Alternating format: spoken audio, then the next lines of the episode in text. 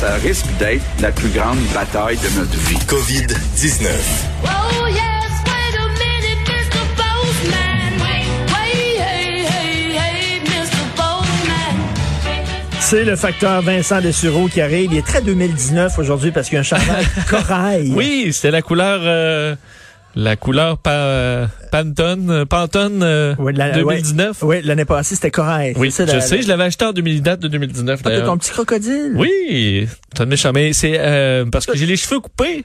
Alors, je filais printanier ce matin. Je me suis Mais finalement réussi à me couper les cheveux hier, T'es plus preppy que jamais. plus que jamais. Plus Mais, que euh, jamais. C'est ça, voilà. Alors, on va y aller parce qu'écoute, il y a beaucoup de choses sur le menu. Donc, drapeau en berne euh, aujourd'hui à Québec. Oui, euh, puisque c'est la rentrée parlementaire euh, et c'est donc une grosse journée euh, au- aujourd'hui et le drapeau euh, au Parlement, donc sur l'hôtel du Parlement, sera en berne aujourd'hui euh, en mémoire des victimes de la pandémie de la COVID-19. C'est une demande du premier ministre François Legault, mais également euh, du Parti libéral qui avait fait cette demande.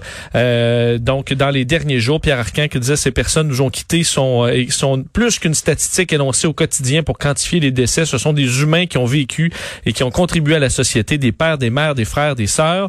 Donc aujourd'hui, je vous le disais, rentrée parlementaire, mais évidemment euh, sanitaire. Alors une rentrée pour entendre, en- en- entre autres, entendre les questions de l'opposition hein, face à la, au, au- au parti, euh, euh, de- au parti de la CAC, mais euh, ça se fera d'une façon bien différente parce qu'évidemment, distanciation physique oblige, on réduit grandement le nombre d'élus qui seront présents euh, dans le dans le salon comment? bleu. Ils sont choisis au hasard. C'est chaque, sort? chaque parti, bien évidemment, c'est au, Ok. euh, au prorata là, de, de, de leur euh, nombre de sièges en temps Chaque normal. parti dit toi tu viens, toi tu viens pas, toi tu viens, toi tu viens pas. Oui. Yeah. Mais c'est un parti, là, Richard. On rentre dans Oui, les oui. rangs, puis le chef, euh, le, le chef décide.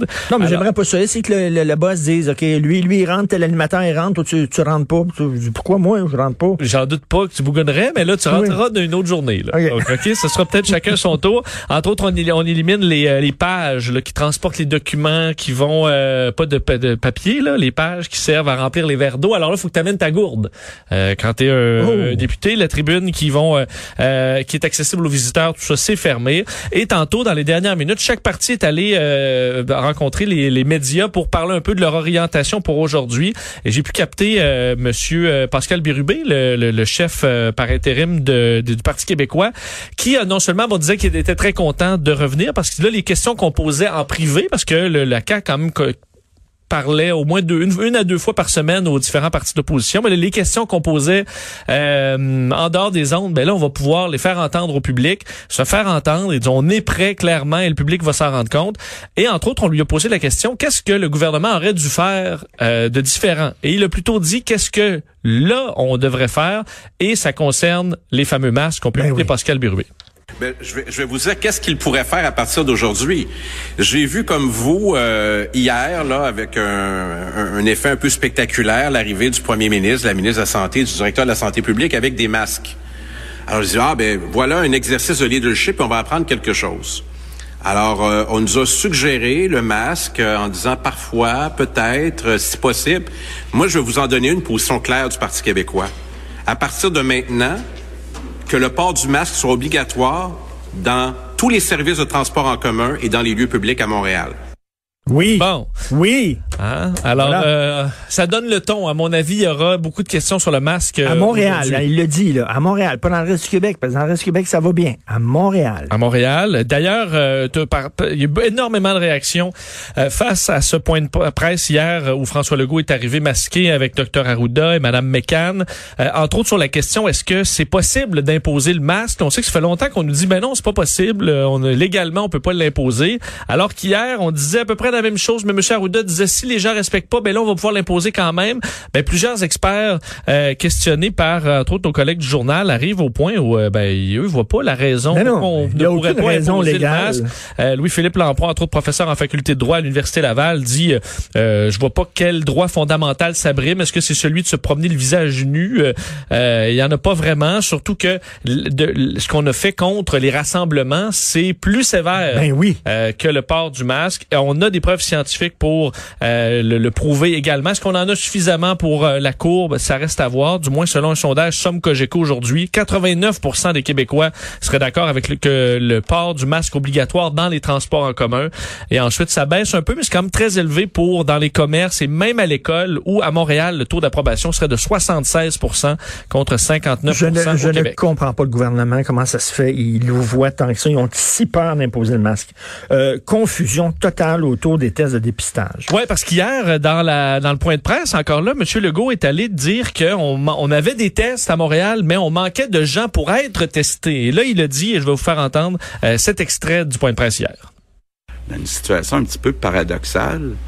Euh, à beaucoup d'endroits, il nous manque de monde qui veulent avoir un test.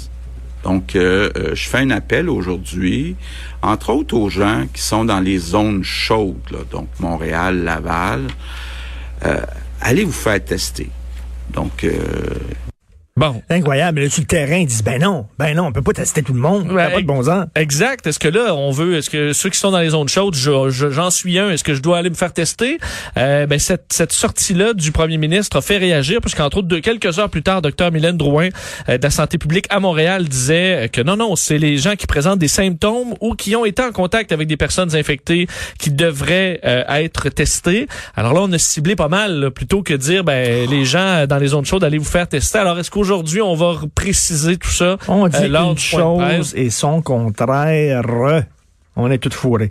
Un syndicat qui dénonce la situation dans un CHSLD de la rive sud. Oui, parce que la situation en CHSLD, on en parle un peu moins depuis quelques jours, là, des cas particuliers, mais il y en a encore plusieurs et des représentants syndicaux sont euh, depuis 5 heures ce matin devant la- une résidence euh, pour euh, bon, euh, personnes âgées, le CHSLD, euh, CHSLD de la rive sud, les jardins intérieurs de la rue Victoria à Saint-Lambert, euh, qui serait durement touché par la COVID-19 depuis plusieurs jours maintenant.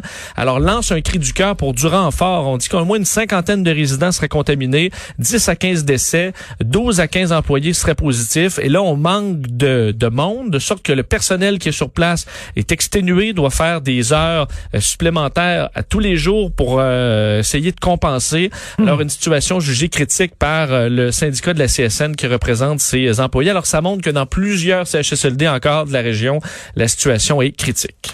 Euh, retour des travaux de construction sur les routes du Québec. Oui. Donc, c'est une mauvaise nouvelle pour les Ben, sur les grands axes, euh, en cette fin de semaine, ça recommence, entre autres sur l'échangeur turco. Alors, un petit brin de normalité, euh, Richard, parce que Bon. ce sera difficile de circuler euh, autour de l'échangeur turco, entre autres l'autoroute 15 Sud, complètement fermée entre l'échangeur turco et l'entrée de l'avenue Atwater à partir de euh, demain 22h30 jusqu'à mardi. Et là, il y a des fermetures un petit peu partout. Vous, vous pouvez consulter le site du euh, ministère des Transports pour euh, suivre tout ça, parce que ça touche également l'autoroute 40. Il y en a, là, on, on ressort les grands chantiers sur les routes.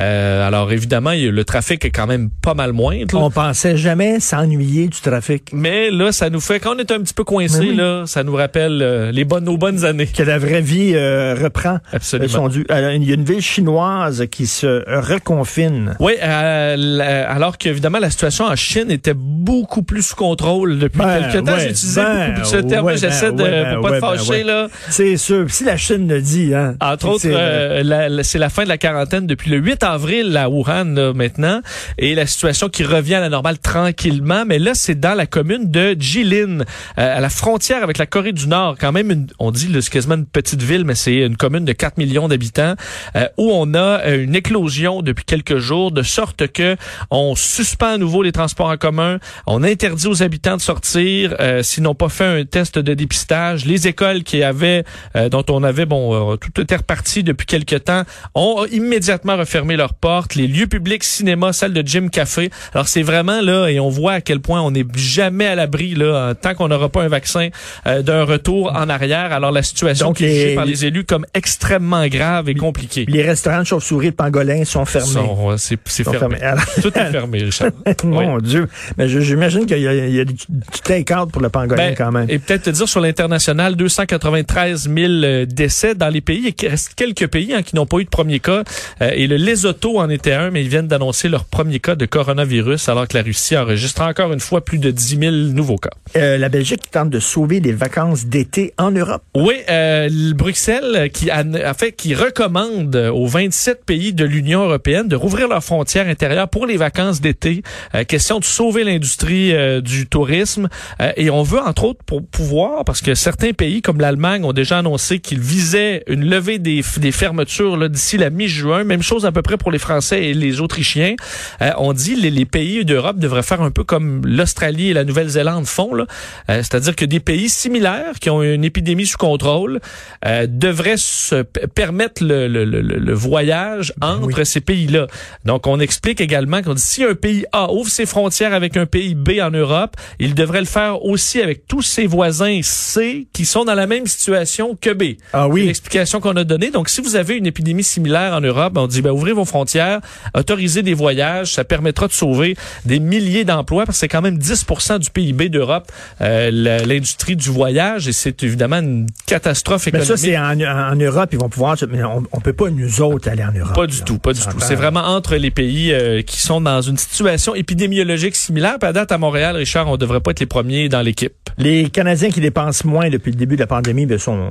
On s'en. Euh, la face qu'on on voit que même ceux qui n'ont pas perdu leur emploi euh, dépensent moins aussi, là, évidemment parce qu'on va pas au restaurant, euh, on a des, on voyage pas. Alors il y a des euh, et, ça nuit évidemment à une relance économique éventuelle, mais euh, dans ce sondage publié par Paiement Canada aujourd'hui, 75% des répondants disent avoir diminué leur consommation. Pas très surpris. 62% utilisent moins l'argent comptant. Ça aussi, je suis surpris. Tu te souviens-tu quand tu as utilisé la dernière fois de l'argent comptant? Ah, mon Dieu, non. Moi, je, je ça fait commence à faire plusieurs semaines, euh, c'est pas des mois. Euh, 42 disent avoir même évité un commerce qui ne proposait pas l'achat contact par carte ou par téléphone intelligent. Euh, sondage auprès de 1500 Canadiens. Écoute, 110 projets de vaccins à l'étude. 110. 110. euh, écoute, à la fin du Wow. mois d'avril, l'OMS en euh, ré- répertoriait 76 euh, projets de vaccins. On est rendu à 110, même que selon la une, le collège londonien, on dit qu'au total, c'est 557 projets de vaccins anti-Covid qui sont à l'essai dans le monde. Euh, c'est une bonne nouvelle. Alors, c'était le suivi euh, Oui. du jour. L'ONU qui, évidemment, dit un vaccin sûr et efficace serait le seul outil permettant un retour à la normale, sauverait des millions de vies et économiserait des milliards euh, de dollars. Et ce qui est intéressant, c'est que dans ces 110 produits à l'essai, il y a tous les types là, de vaccins sont étudiés, vivants atténués, et vivants euh, inactivés, euh, des, des nouvelles technologies sur l'ADN également. Alors on tire dans tous les sens, ce qui permettra, euh, plus as de flèches vers une cible, ben éventuellement tu pourrais peut-être atteindre le bullseye. Ben oui, 110, là, et jamais je croirais qu'il n'y en aurait pas un qui va. Ben, euh, l'Institut Pasteur dit, est-ce que c'est possible d'exclure que jamais on aura de vaccin pour la COVID-19? Et euh, eux disent, ben, en recherche, rien n'est exclu. Quoique, ils sont très positifs qu'on devrait trouver une solution, mais le chemin vers un vaccin est toujours très sinueux et ça pourrait malheureusement être encore très long. Écoute, en terminant, une nouvelle de- du réseau Global News. Selon les experts, le milieu de la restauration ne sera plus jamais pareil au Canada. On dit que 26% des restaurants pourraient disparaître. Et ça, d'après moi, même 26% c'est un chiffre. C'est conservateur. Ouais, c'est vraiment la catastrophe. euh, surtout les restaurants qui se sont endettés pour se mettre à jour, ce qui était nécessaire dans l'industrie. Là, si tu prends à Montréal ou à Québec, où il faut vraiment que tu sois toujours, que tu réinvestisses tes profits, et souvent avec un lourd euh, endettement, ben Oui. là, tu meurs euh, en- très Catastrophique. Très Ah. Monsieur Corail qui ressemble à l'éponge carrée aujourd'hui. Bob l'éponge carrée. Sur ça, ma Bob l'éponge? Ben oui. OK. Euh, en corail comme ça. Oui, ben c'était pour t'amener un peu de un peu de joie des fois que le Et ton euh, que le ton terne. Merci beaucoup, Monsieur le facteur de. Salut.